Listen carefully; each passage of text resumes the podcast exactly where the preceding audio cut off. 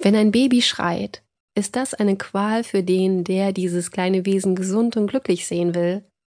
Fast jedes Elternpaar macht sich immer wieder Sorgen um sein Baby und denkt dann oft, sie beide seien die einzigen, die nicht den ganzen Tag froh und glücklich sind. Die einzigen, die sich unsicher, ängstlich, verzweifelt oder zornig fühlen, wenn ihr Baby anstrengend ist und sich nicht trösten lässt. Die einzigen, die weiß sind wie die Wand und erschöpft von zu wenig Schlaf. Sorgen, Müdigkeit, Ärger, Schuldgefühle und gelegentlich auch Aggression wechseln einander ab. Das Schreien des Babys kann auch zu Spannungen zwischen den Eltern führen, besonders wenn sie sich nicht einig sind, wie damit umzugehen ist. Und kostenlose, gut gemeinte Ratschläge von Freunden, Familie, Nachbarn und sogar Fremden machen alles nur noch schlimmer. Ruhig brüllen lassen, das stärkt die Lungen, ist nicht gerade die Lösung, die Eltern hören wollen. Und das Problem herunterzuspielen hilft genauso wenig. Eltern finden erstaunlich wenig Unterstützung bei anderen Müttern und Vätern. Wenn sie plötzlich mit einem quengeligen Kind dasitzen, wollen sie darüber reden können.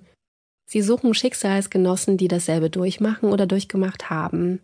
Das scheint nicht schwierig zu sein. Schließlich ist die Welt voller Mütter und Väter.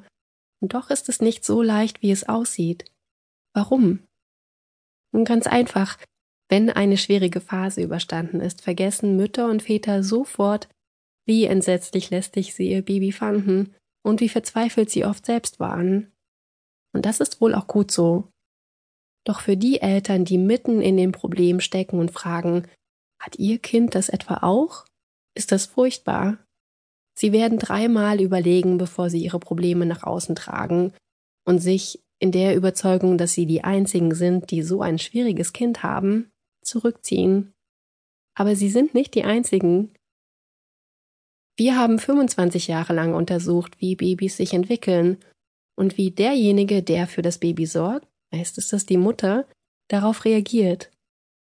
All unsere Untersuchungen haben wir bei Eltern daheim gemacht. Wir haben ihren Alltag beobachtet. Wir haben viele Fragen gestellt, sind in Gesprächen näher darauf eingegangen und wir stellten fest, von Zeit zu Zeit erleben alle Eltern dieses heulende Elend.